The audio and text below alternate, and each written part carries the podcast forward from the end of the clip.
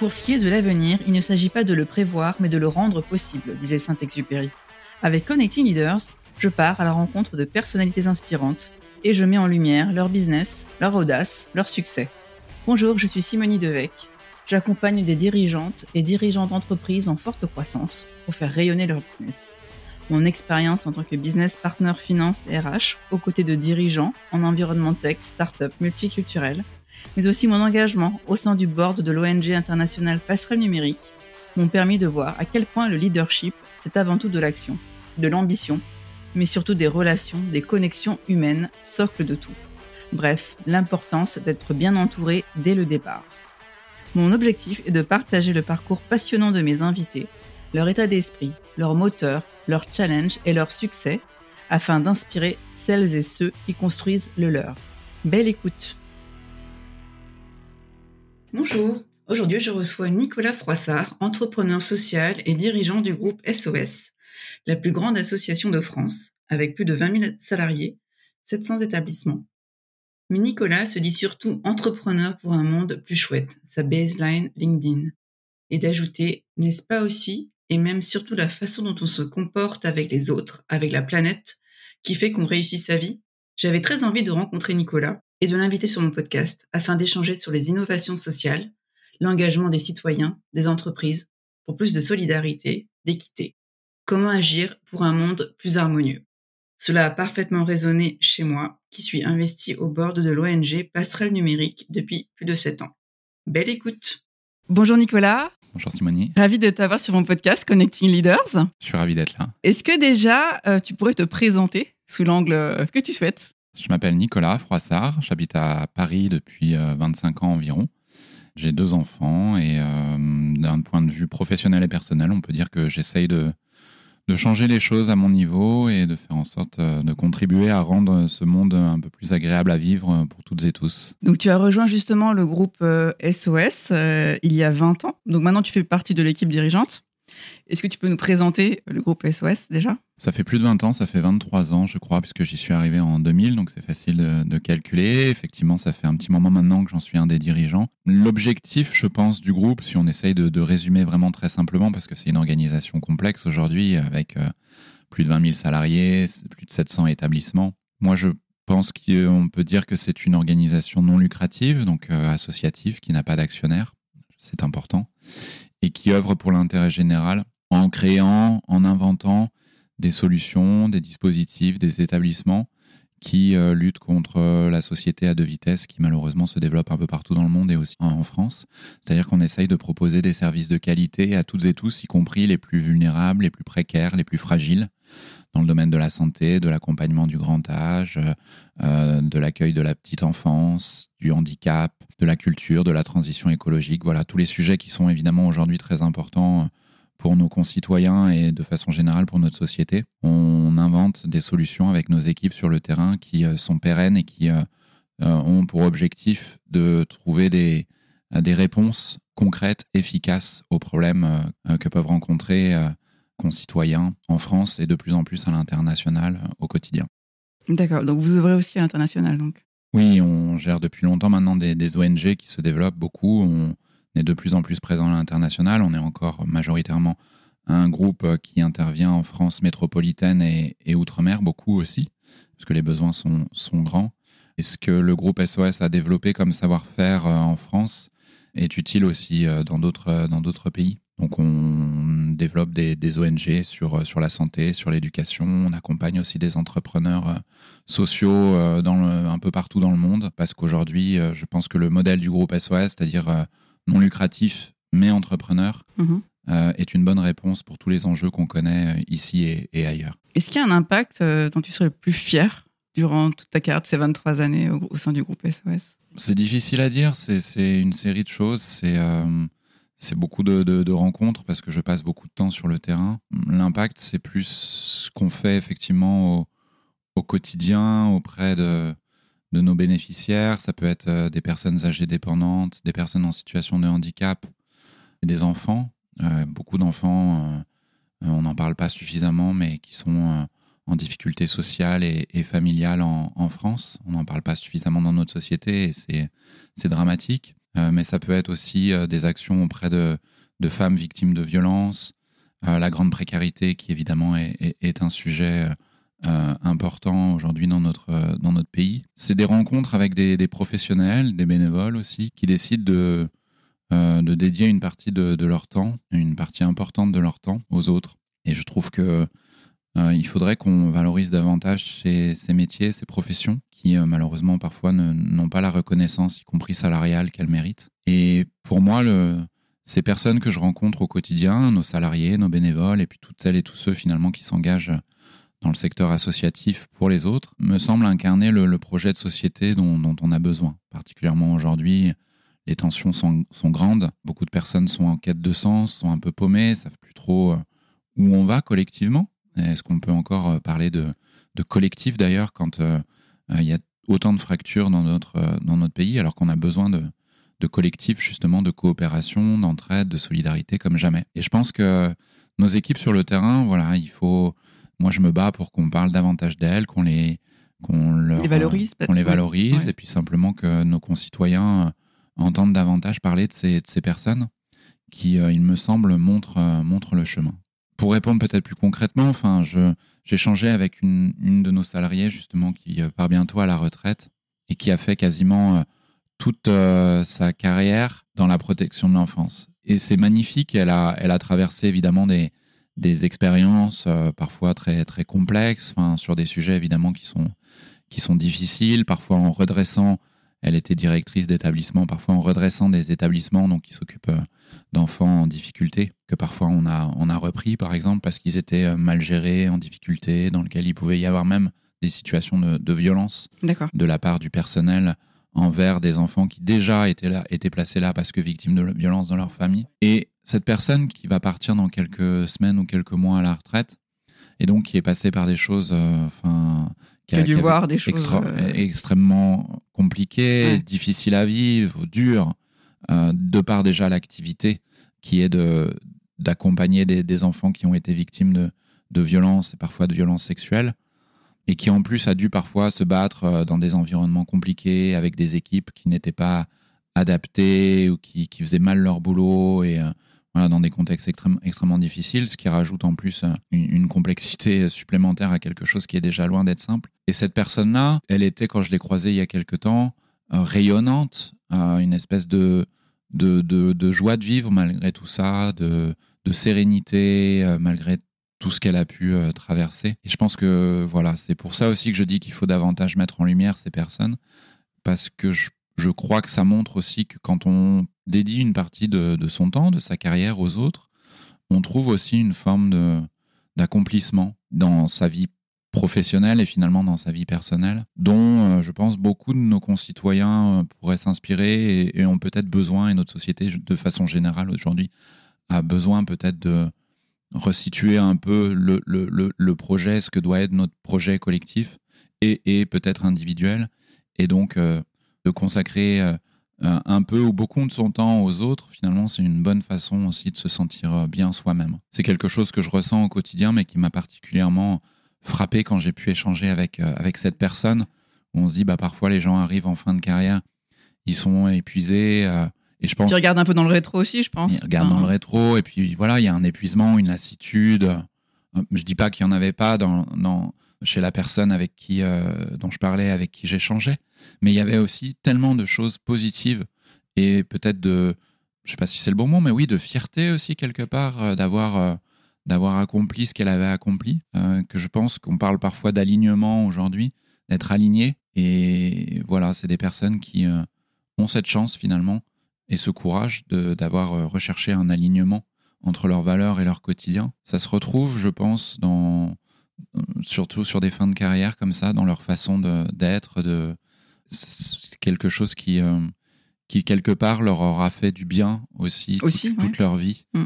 Et justement, au moment peut-être de, de, tirer le bilan de sa, de sa carrière, euh, je pense que oui, effectivement, il doit y avoir euh, cette forme de, de fierté ou d'apaisement d'avoir été utile. Et du coup, toi, euh, à titre personnel, qu'est-ce qui t'a attiré dans cette organisation, le groupe SOS Je l'ai rencontré par hasard parce qu'on parlait moins à l'époque du secteur associatif ou en tout cas de l'économie sociale et solidaire ou l'entrepreneuriat social, peu importe le terme, mais c'est des, des thèmes qu'on entend un petit peu plus aujourd'hui dans notre, dans notre société. à l'époque, c'était quand même moins le, moins le cas, donc c'est des rencontres qui m'ont fait rencontrer le, le groupe.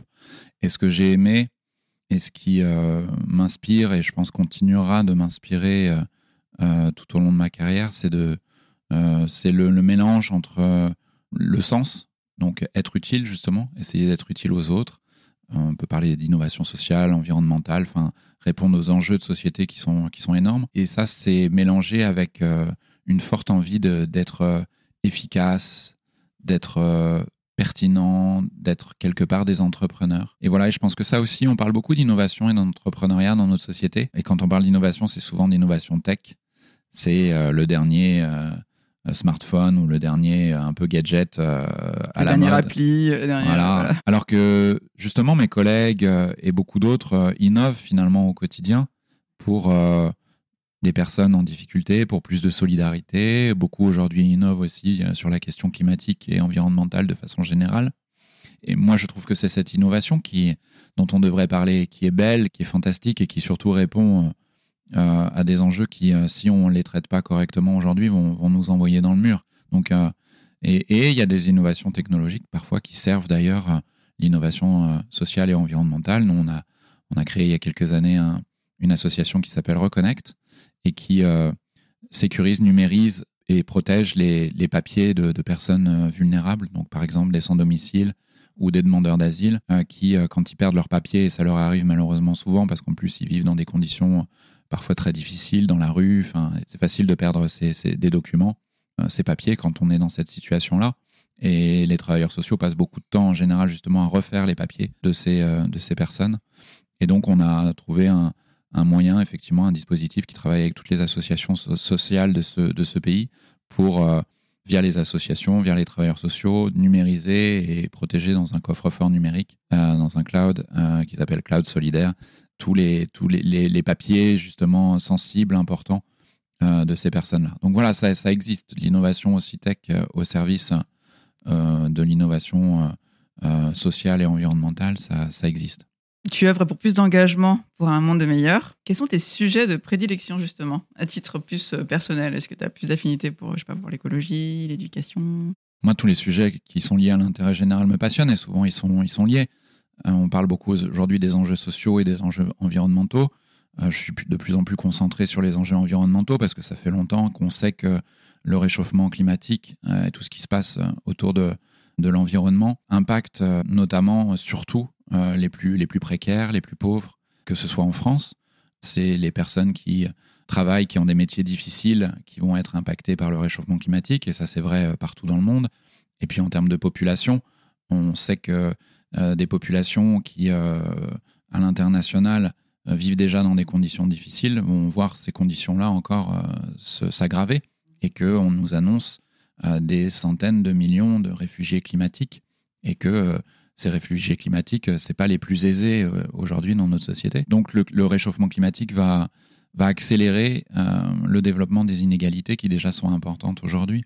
Donc c'est vrai que je me tourne de plus en plus sur ce, sur ce, vers cet enjeu environnemental parce que je pense qu'il euh, est au carrefour euh, de, de, de, beaucoup de, sujets qui sont importants pour, euh, pour l'ensemble de la population française et mondiale et qu'il se passe quelque chose sur la question environnementale qui devrait se passer aussi sur la question sociale, c'est-à-dire une prise de conscience qui est très lente, mais quand même, on, voit bah, tout ce qui se passe autour des, des, des, des personnes qui, euh, qui, basculent, justement, qui, euh, qui souhaitent euh, se réorienter dans leur carrière parce qu'ils trouvent que leur entreprise est trop polluante ou en tout cas s'intéressent pas aux enjeux environnementaux.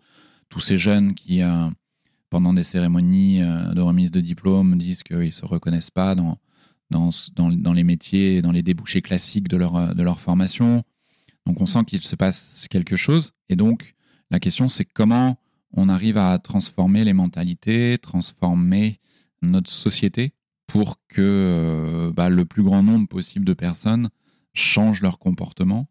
Et voilà. Et donc, moi, ouais, c'est un sujet qui m'intéresse euh, beaucoup, la question environnementale et climatique aujourd'hui, parce que je pense qu'on peut y prendre dans la façon dont les militants s'engagent des choses intéressantes, y compris sur d'autres sujets, notamment sur la question sur la question sociale ou la question des inégalités. Alors j'ai vu que tu accompagnais, enfin le groupe SOS accompagnait aussi, euh, œuvrait sur l'animation territoriale. Alors est-ce que le H7 en fait partie? Alors l'animation territoriale, c'est aujourd'hui une, de mes, casquettes. C'est faire comme en sorte que des, les salariés du groupe euh, se, euh, se rencontrent et imaginent des projets. Donc parce qu'aujourd'hui on est organisé beaucoup par métier, mais euh, c'est parce qu'un jour, des personnes qui travaillent sur la question du handicap chez nous ont, rencontré des personnes qui travaillent dans des crèches, qu'on a inventé des crèches qui accueillent des enfants en situation de handicap avec des enfants qui ne sont pas en situation de handicap.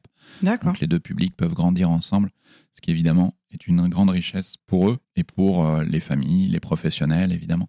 Donc on a envie de, continuer, euh, c'est même euh, un des premiers objectifs du groupe, c'est de, faire en sorte que des, des métiers différents puissent se rencontrer, échanger et inventer des, de nouvelles solutions. Et Hachette, finalement, c'est un peu ça. C'est euh, un lieu qui, euh, au départ, doit être euh, dans, un, dans un endroit extraordinaire, qui est à Lyon, dans le quartier Confluence, une ancienne chaudronnerie qui fabriquait des, chaudrons industriels. donc, on était vraiment dans le cœur du savoir-faire et du patrimoine industriel lyonnais. Puis, comme malheureusement beaucoup d'entreprises, l'activité a dû cesser ou se réorienter. Et donc, la métropole de Lyon, qui est propriétaire de ce lieu extraordinaire, a décidé d'en faire un, emblème de la French Tech euh, sur euh, le territoire euh, lyonnais, sur le territoire de la métropole. Et nous, on a eu l'honneur d'être choisi pour gérer ce lieu. On est actionnaire majoritaire de la société qui gère ce, lieu, avec, avec d'autres, dont l'association Artifarty qui fait plein de choses euh, formidables dans la, dans la culture. Et voilà, et de ce lieu qui doit être un lieu qui fasse euh, rayonner les, startups, il y en a 70 aujourd'hui dans le domaine de la tech et de façon générale de l'innovation, de l'entrepreneuriat, puisque c'est le groupe SOS notamment qui est à la tête de l'animation de ce lieu. Évidemment, il y a une réflexion permanente sur comment les startups, justement, peuvent euh, s'orienter vers de l'innovation sociale et environnementale. Euh, voilà, donc c'est un bon exemple. Et donc, c'est quelque chose qui, euh, je pense, incarne bien ce qu'on fait au quotidien, c'est-à-dire euh, de faire se rencontrer des univers qui parfois ne se rencontrent pas, l'univers de la tech, le faire se rencontrer, et, notamment des startups, les faire rencontrer des grandes entreprises, mais aussi le, le monde de l'intérêt général avec les collectivités, mais aussi des associations, pour que on invente là aussi des, des solutions qui peuvent utiliser la, technologie ou le digital mais qui vont être vraiment soucieuses de limiter leur impact social et environnemental, voire qui vont même avoir pour objectif d'avoir une activité sociale et environnementale. Donc c'est un lieu qui est, qui est passionnant et vraiment emblématique de ce qu'on veut faire, c'est-à-dire euh, de l'entrepreneuriat, mais de l'entrepreneuriat qui euh, est compatible ou même au service des enjeux d'aujourd'hui. J'avais reçu justement euh, Julien Marbouti, le directeur du H7, qui m'avait parlé du, programme 13 euh, millions, qui est tout à fait euh, aligné avec ce que, ce que tu viens de me dire là, justement, ce programme. Ah, tout à fait. Et Julien, Cédric, et tout, qui est le président de, H7 et, et, et toute l'équipe, travaillent depuis longtemps sur ce sujet-là, qui effectivement a pris encore une, une vitesse supplémentaire avec, avec ce programme, qui est le sujet de la fracture numérique et comment accompagner justement des, des projets, des startups qui euh, place euh, la lutte contre la fracture numérique, euh, et elle est encore importante aujourd'hui dans notre pays, au cœur de leur, de leur projet. Alors tu parlais justement de la culture tout à l'heure. C'est un sujet aussi sur lequel j'ai cru voir que c'était aussi important pour toi? C'est important pour moi, oui. C'est une de mes fonctions au sein du groupe SOS d'animer, développer avec Claire Andriès, qui en est la directrice générale, ce, ce secteur. La culture, elle a toujours été présente dans nos établissements parce que c'est un formidable moyen de d'éduquer, de sensibiliser, de faire passer des messages euh, ou simplement euh, euh, de prendre du plaisir. C'est la culture, oui, c'est qu'on regarde une exposition, une œuvre, un spectacle, ou parfois même qu'on y contribue. On peut aussi euh, s'essayer à la création. Et ça a un effet qui est fantastique, notamment pour, euh, pour les personnes euh, qui peuvent rencontrer des difficultés dans leur vie. C'est valorisant, c'est aussi quand on peut avoir la chance d'assister à un spectacle ou de voir une exposition, on, se sent, on se sent mieux aussi parce que on touche du doigt quelque chose qui est beau, qui rayonne, qui vous permet de, d'échapper peut-être aussi pendant un temps, un moment à votre quotidien. Réalité, oui. Mm. Donc tout ça est, est formidable et, et, nos professionnels depuis toujours utilisent la culture. Et donc on a créé un secteur culture il y a, il y a quelques années avec deux objectifs. Le premier qui est justement d'accélérer la façon dont les institutions culturelles travaillent avec euh, nos publics. Donc comment euh, les personnes qu'on accompagne au quotidien, nos bénéficiaires, peuvent davantage aller dans ces grands musées, dans ces lieux de culture. D'accord. Il y en a beaucoup en France, euh, mais qui euh, euh, ont besoin parfois, je pense, d'être accompagnés ou challengés un peu sur la façon dont elles accueillent justement ces publics qui n'ont pas l'habitude d'aller dans ces lieux. D'accord. Donc il faut aussi avoir une vraie réflexion, c'est quasiment de, de l'ingénierie culturelle pour réinventer aussi un peu même les codes, enfin parce que nos, les institutions culturelles françaises développent des codes euh, qui ne sont pas forcément euh, toujours très bien reçus ou accueillis ou compris par beaucoup de nos, concitoyens. Beaucoup de nos concitoyens n'osent pas ou se disent que c'est pas pas fait pour eux d'aller dans ces institutions culturelles. C'est pas normal. Donc en tout cas, c'est normal de se demander comment on fait pour que ces institutions soient le plus accessibles possible à toutes et tous parce que c'est je trouve vital pour toutes et tous de pouvoir en bénéficier. Donc voilà, on travaille avec beaucoup d'institutions culturelles en leur et demandant. ça se euh, matérialise comment, par exemple? Est-ce que tu aurais un exemple de, de ce que vous auriez fait euh? Alors, ce qui est hyper intéressant, c'est que on travaille sur le comment nos bénéficiaires peuvent aller dans des établissements culturels, mais on fait aussi venir euh, des institutions culturelles ou des artistes dans nos établissements. Et donc, on a expérimenté depuis quelques mois des résidences euh, d'artistes ou d'auteurs qui viennent passer plusieurs jours dans certains de nos établissements. Euh, donc des auteurs, parfois des écrivains, et qui vont travailler avec des jeunes, par exemple, en difficulté, qui sont placés dans nos établissements sur euh, le récit, comment raconter une histoire. Et donc ils vont passer plusieurs jours à travailler là-dessus, beaucoup aussi sur, sur l'oralité, parce que c'est pas toujours facile, même si c'est un axe sur lequel on travaille beaucoup aussi par ailleurs, d'écrire, quand on a eu un parcours scolaire parfois chaotique. Donc là, en tout cas, cette résidence-là, en l'occurrence, elle travaillait beaucoup sur euh, les récits, euh, le récit raconté oralement, des histoires, euh, inventer, imaginer une histoire, et être capable, après quelques jours, de, la, raconter, de la réciter devant, devant ses, camarades et puis devant, devant les familles présentes. voilà, c'est un exemple qui, je pense, est extrêmement utile, important et, valorisant pour, euh, en l'espèce pour les jeunes qu'on accueille. Ça fait un bien fou, en fait, ce type d'initiative. Et en fait, tout le monde ressort, euh, que ce soit les jeunes, les professionnels ou les artistes ou les auteurs, qui à un moment se, prêtent à ce, à ce, type d'initiative. Ben, ce, qui, ce, qui, est super, et c'est ça d'ailleurs, un de mes messages, c'est que le fait de, de s'engager, d'être solidaire, de s'impliquer sur des projets qui font du bien aux autres, bah, ça fait du bien aussi à soi. Et ça, on le dit malheureusement pas assez dans notre société. Oui, le fait euh, d'apporter, d'avoir euh, transmis quelque chose peut-être, d'avoir donné un peu de soi, un peu de temps, un peu d'attention aussi sur ces personnes qui... Ça crée un bien-être euh, pour soi. Et voilà, et on est dans un modèle où, là, y a, parce qu'on y a, y a, on est dans un modèle où aujourd'hui où tout tourne quand même beaucoup autour de la commercialisation, de la vente et, et du coup de la publicité. Et c'est vrai que la publicité, qui euh, nous submerge hein, au quotidien, elle a un modèle qui est beaucoup tourné sur euh, acheter, vous vous ferez plaisir, acheter notre dernier produit, notre dernier vêtement à la mode. Et, c'est ça le message qui est donné en fait. Et euh, ça va te faire du bien, tu vas t'éclater, tu vas en profiter. D'acheter, de posséder. Acheter, de, possède, fais le tour du monde va à la plage euh, à des milliers de kilomètres, euh, et voilà, et ça va te faire du bien, et, euh, et c'est, ça va montrer aux autres que, que, que tu as réussi ta vie. Mais réussir sa vie, c'est, ça, c'est là où le combat doit être mené. Réussir sa vie, c'est pas ça. Réussir sa vie, je pense, c'est, c'est la façon dont on se comporte avec les autres qui fait qu'on réussit sa vie ou pas, je pense, au final. Donc, comment je me suis comporté avec mes proches, évidemment, mais plus largement avec tous mes contemporains et avec la planète aujourd'hui, évidemment, tout ça étant lié. Et je crois que c'est un peu ce que je disais euh, un peu plus tôt avec, euh, avec une de nos salariés qui, qui, partait à la retraite et que je trouvais rayonnante. C'est que je pense que, je ne sais pas si elle le formulerait comme ça, mais je pense que consciemment ou inconsciemment, elle sait qu'elle a réussi sa vie quelque part, professionnelle en tout cas. J'espère que sa vie personnelle va être longue encore, mais en tout cas sur sa vie professionnelle qui s'achève, je pense qu'il y a la, oui, il y a quelque part, euh, elle réalise quelque part qu'elle a réussi sa vie, je pense. Et, euh, et voilà, et je pense que c'est malheureux, mais ce type de débats ont beaucoup de mal à, émerger alors qu'ils sont fondamentaux. Qu'est-ce que ça veut dire dans une société comme la nôtre aujourd'hui que de, réussir sa vie professionnelle et, personnelle? On devrait être capable collectivement d'avoir euh, plus de, discussions là-dessus, parce que ça répondrait sans doute aussi un peu à, à, cette quête de sens dans laquelle euh, sont beaucoup de nos, citoyens aujourd'hui, et que la consommation, manifestement, n'arrive pas totalement à assouvir ou euh, euh, loin de là même. En fait. C'est ça. C'est ça.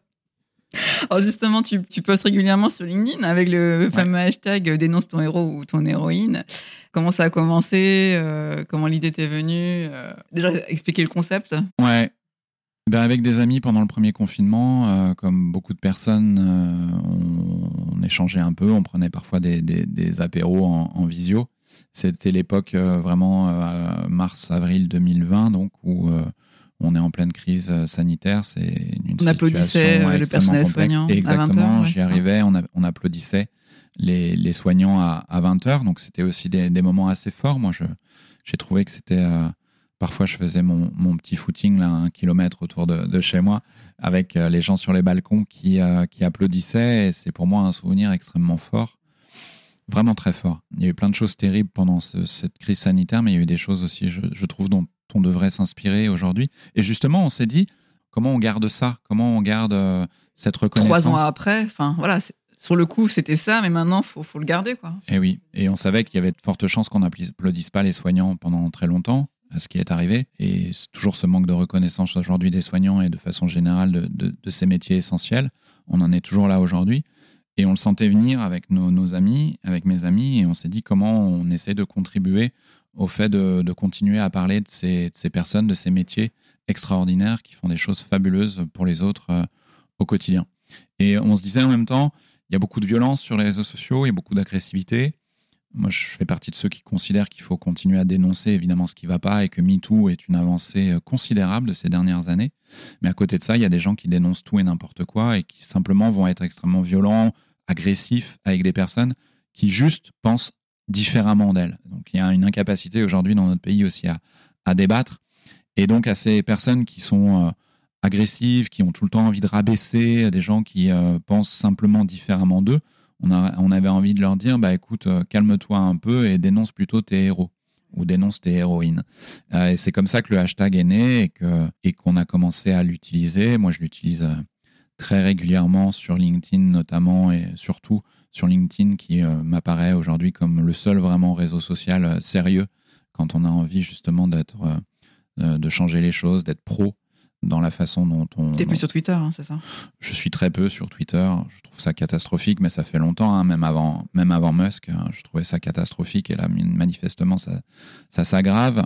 Et je me demande même comment une société comme la nôtre arrive à accepter en fait ce type de, de dérive, parce que pour moi, c'est une dérive, un réseau social qui laisse autant de haine, de racisme, d'homophobie, euh, de sexisme, euh, qui, qui laisse autant euh, faire ça, je trouve que c'est c'est pas normal, c'est pas acceptable. Les fake news, c'est vrai que le, peu de temps que je passe sur Twitter quand je fais une recherche sur un sujet d'actualité, un sujet un peu complexe, 90% des informations que je trouve, sur lesquelles je tombe tout de suite, c'est des théories du complot, c'est des fake news. Enfin voilà, donc il faut avoir une vraie capacité de discernement et être capable de, de savoir euh, trouver euh, une info crédible quand on va sur Twitter. Et malheureusement, aujourd'hui, c'est pas le cas pour tout le monde, euh, et notamment chez les jeunes. Donc c'est pour ça d'ailleurs aussi que nous, au sein du groupe SOS, on a développé une activité d'éducation critique aux médias à l'attention des jeunes, où on les fait travailler sur euh, justement euh, discerner une bonne d'une mauvaise information, savoir être capable de creuser, de vérifier une source. C'est quelque chose qui aujourd'hui est, est, je pense, vital pour notre, pour notre société. Donc oui, j'utilise j'utilise beaucoup LinkedIn, où il est, il est possible de, de créer des relations de qualité, euh, d'avoir de l'impact. Moi, j'ai parfois passé des, des messages euh, sur LinkedIn pour euh, aider des, des, personnes qui en avaient besoin à trouver un, un, stage ou un emploi. Ça a marché? Et ça a marché. Génial. Donc, enfin quand, comme moi, aujourd'hui, on raisonne beaucoup justement au travers de cette question de l'impact, comment je peux être utile, mais vraiment utile, hein, et, et qu'il y ait des vrais retours, des vraies retombées sur, euh, sur des choses que je peux euh, partager, poster. Donc, bah, j'ai vérifié à de nombreuses reprises qu'avec LinkedIn, on, pouvait créer une communauté qui, à un moment donné, s'implique pour résoudre un problème. s'implique vraiment. Dans la vie réelle, quoi. Exactement. Pas que du virtuel. Ouais. Alors, est-ce que toi, à titre plus perso, donc, euh, l'engagement pour un monde meilleur, ça a toujours été un fil rouge? Dans ta vie, dans ton parcours? Ben, En tout cas, c'est sûr que depuis SOS, depuis, euh, depuis 23 ans, c'est le, le cas. J'y suis un peu arrivé par hasard, mais je pense que ça a toujours été un peu là. Pourquoi, je ne sais pas, mais je pense que j'ai toujours eu une, une attention particulière euh, aux autres. Et, Est-ce que je ne sais pas, dans ton éducation, dans ta famille, est-ce que c'était quelque chose que, je sais pas, tes parents étaient engagés ouais, non, pas forcément, pas, pas, pas trop, mais après, je pense que forcément, si, si je suis comme ça, c'est qu'il y avait quand même sans doute, euh, qu'il y avait sans doute ça dans mon éducation. Puis après, voilà, c'est parfois difficile, mais en tout cas, toujours effectivement eu euh, euh, une empathie particulière pour les gens qui m'entouraient, une sensibilité particulière à ce que peuvent ressentir les gens. donc, donc oui, ça a toujours été, ça a toujours été là très difficile pour moi de savoir pourquoi, mais c'est vrai que j'ai, comme je savais pas trop quoi faire pour m'engager, mais quand même que c'était là. Euh, je me rappelle que euh, dès que j'ai eu l'âge de le faire, j'ai passé euh, mon brevet de, secouriste. Quand j'ai commencé à bosser dans ma vie active, moi je suis juriste de formation et j'ai fini par mon premier job, ça a été dans une compagnie d'assurance. Parce que c'était la spécialisation un peu, un peu par hasard là aussi, ou par défaut que j'avais fait en, droit. Et donc quand je, bossais dans une grande compagnie d'assurance au début de mon parcours, je voyais bien qu'il me manquait quelque chose. Et je commençais à réfléchir à la façon de m'engager bénévolement, euh, de différentes façons. Donc, T'as fait quoi? J'ai pas eu le temps de le faire parce que la rencontre avec le groupe SOS est arrivée rapidement après. Mais je commençais à regarder sur Internet et il y avait c'était pas évident euh, de, de, et ce l'est toujours pas d'ailleurs c'est une question on pourra y, et à l'époque est-ce qu'il y avait des causes qui t'intéressaient plus que d'autres ou pas? Je commençais à regarder sur des numéros euh, euh, bah, comme je suis juriste je commençais à voir si je pouvais être utile en tant que juriste sur des associations qui parfois font du, de l'accompagnement pour des personnes en difficulté ou victimes de violences ou voilà sur la façon dont elles peuvent porter plainte ou être être aidées sur le, sur le volet juridique. Je m'intéressais aussi à des services d'écoute euh, qu'on peut appeler euh, justement quand on est victime de, de violences, euh, femmes victimes de violences ou des, des, enfants victimes de violences. Donc il y a, y a, des numéros d'appel et, et des, donc des gens qui répondent au téléphone. Et voilà, ça m'intéressait en fait de pouvoir, de pouvoir être finalement quelque part dans cette, dans cette capacité à relayer des alertes, à, à aider quelqu'un qui à un moment donné a, à une difficulté, qui ne sait pas comment faire. Et, parce que parfois, aujourd'hui, c'est ça le problème, c'est que les gens vivent des choses et savent pas toujours très bien vers qui se, vers qui se tourner. D'ailleurs, c'est une réflexion, euh, à côté de mon, parcours professionnel, c'est une réflexion qui est toujours là aujourd'hui. Et euh, je discutais avec une jeune femme qui a 18 ans et qui me racontait euh, ce que au lycée, elle connaît euh, cinq, euh, cinq amis ou amis d'amis qui ont été victimes de, de viol. Et c'est pas le viol tel que nos médias en parlent aujourd'hui. Les médias, ils ne parlent que des viols qui n'arrivent finalement que très rarement. C'est-à-dire une femme violée par un inconnu parce qu'elle est partie faire son, son, footing ou ce genre de choses. Quoi. Or, aujourd'hui, la grande majorité des viols, c'est pas ça. C'est quelqu'un qui est de l'entourage, un proche, un ami, etc. Et, en l'occurrence, dans cette situation, c'est bien le, cas.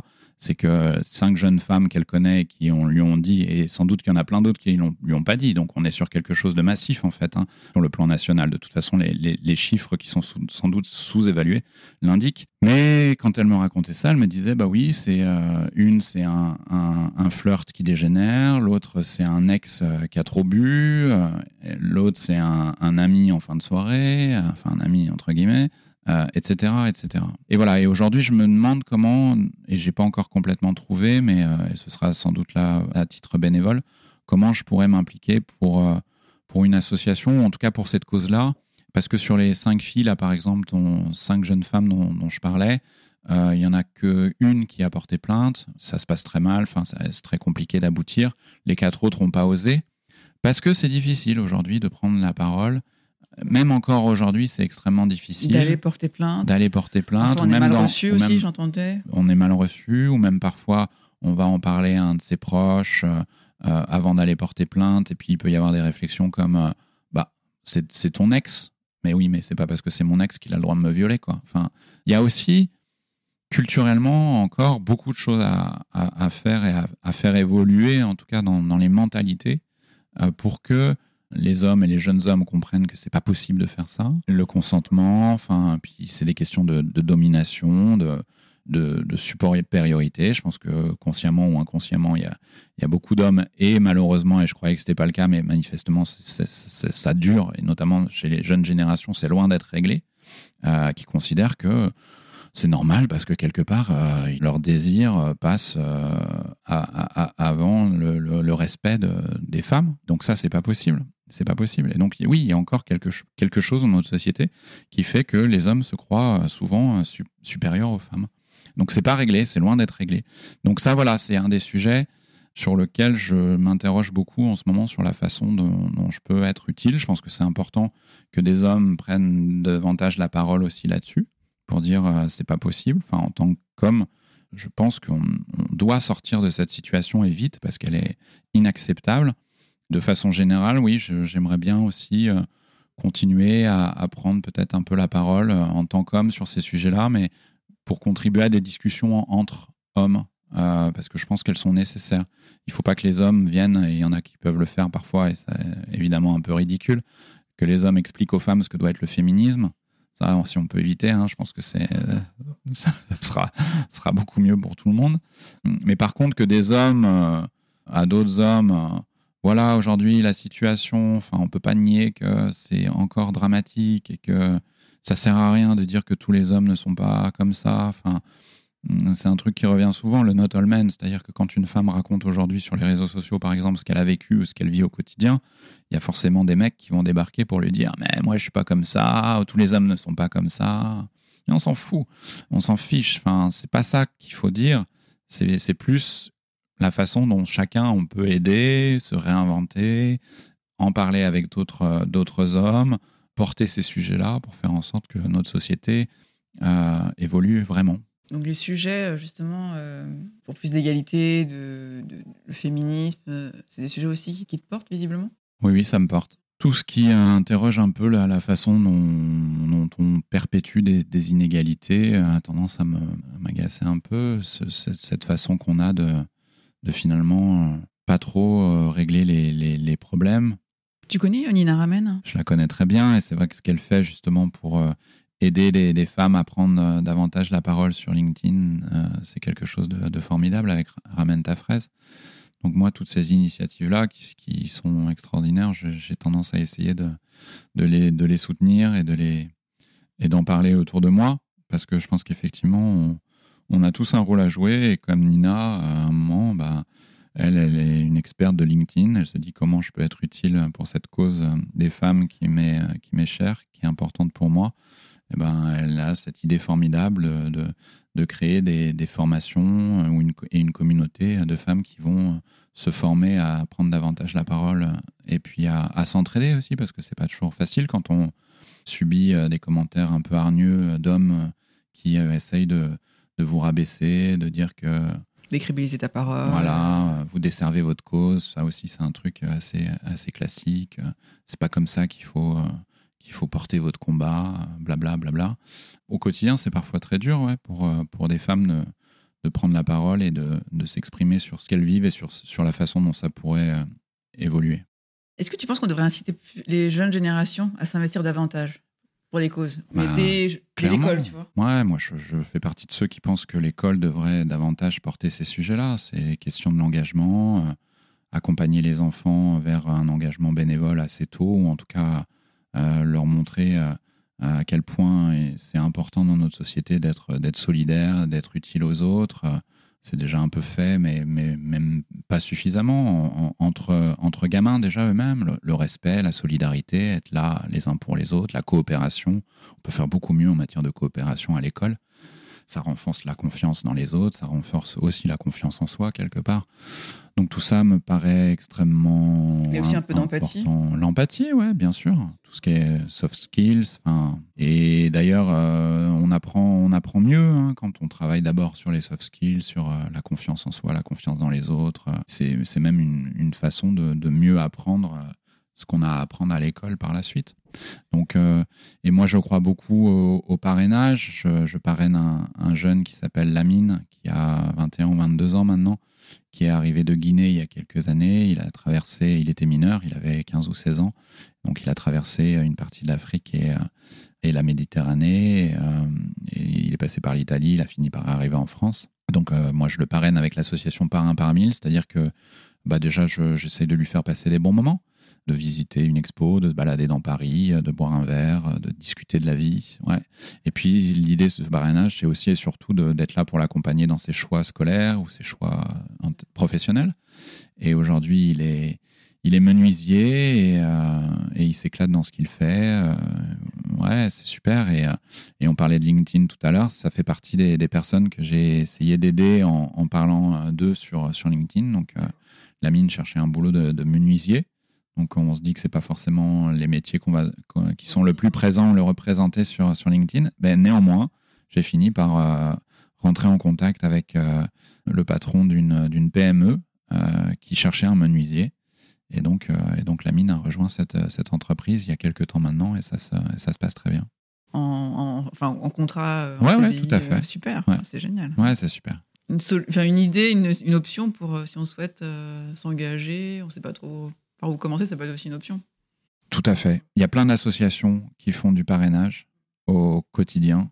Et aujourd'hui, avec Internet, on peut trouver, euh, on peut trouver facilement. Donc, on tape euh, parrainage, euh, jeune, le nom de sa ville, et on va tomber sur, des associations. On a créé d'ailleurs des plateformes via une marque qui s'appelle Active, H-A-C-K-T-I-V, où on développe avec collectivités euh, on développe avec des collectivités des plateformes qui permettent de mettre en relation des associations locales avec des gens qui veulent s'engager.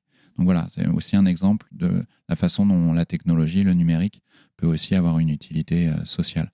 Donc euh, voilà, il peut y avoir une plateforme comme ça dans son, sur son territoire, mais après, c'est vrai qu'aujourd'hui, avec Internet, on peut quand même trouver très vite une façon de, de, de s'engager, euh, aller dans les mairies. Les mairies, c'est quand même euh, des lieux où, en général, euh, il y a des gens qui connaissent tout le secteur associatif du territoire. Donc voilà, il y, a quand même aujourd'hui beaucoup de, moyens de se rendre utile et je crois beaucoup au mentorat et au parrainage comme façon de, pour les gens qui, sont insérés, qui vont bien dans leur vie, de donner un coup de main à quelqu'un qui a besoin d'un coup de pouce, d'un coup de main à un moment donné, c'est extrêmement, extrêmement utile. A un vrai, un vrai impact. Nicolas, quels sont tes moteurs? Qu'est-ce qui te fait lever le matin? Bah, c'est ça, quelque part. C'est d'être, euh, d'être utile, je pense. C'est d'essayer de, de rendre ce monde à mon échelle un peu plus, un peu plus sympa, de voir justement euh, comment on peut le, faire concrètement, les rencontres avec justement des. J'ai beaucoup de chance dans ma vie d'être entouré de, personnes qui, euh, qui font des choses fantastiques justement pour les autres, mes collègues, tout l'écosystème du secteur associatif, de l'économie sociale et solidaire. C'est des gens qui sont, qui sont formidables et, et, qui, et donnent le sourire parce que parce qu'ils croient en ce qu'ils font. Parce que, et en général, les gens qui s'engagent, en plus, c'est des gens qui sont extrêmement agréables à côtoyer, qui sont drôles, qui sont bien dans leur basket. Donc, enfin, moi, ça me paraît évident que c'est vers ça qu'il faut aller. On dit que les gens qui, qui, sont dans le secteur associatif ou qui sont très engagés, ben parfois ça peut être très épuisant aussi. Est-ce que toi, ça t'est arrivé d'être épuisé justement? Comment tu arrives à recharger tes batteries? Oui, c'est une bonne question. Il faut faire attention. Effectivement, dans le militantisme, il peut y avoir aussi souvent un peu de, burn-out parce qu'on ne sait plus s'arrêter, euh, parce que on peut aussi culpabiliser sur le fait qu'on n'en fait jamais assez. Parce que c'est vrai que changer les choses euh, dans le contexte actuel, euh, voilà, il y a beaucoup à faire. Donc, je pense qu'il faut être capable de faire la, différence entre nous, personnellement, ce qu'on est capable de, faire, de, faire évoluer dans notre quotidien, dans les engagements qu'on peut avoir. Et puis il y a des choses sur lesquelles on, on, peut, on a moins facilement la main. Donc, euh, donc il faut, il faut peut-être euh, lâcher un peu prise là-dessus et, et se concentrer pleinement sur nous, ce qu'on est en capacité de faire. C'est-à-dire, euh, bah, si mon métier n'a pas suffisamment de sens, bah, je peux voir comment effectivement changer de, boîte, aller vers le secteur associatif, ou même il y a des entreprises classiques qui commencent vraiment à faire, à s'engager de plus en plus de façon sincère. Donc, donc voilà, c'est ça, comment je, comment je change mes modes de consommation pour être euh, davantage aussi en accord avec sur la question environnementale, ouais, avec mes valeurs.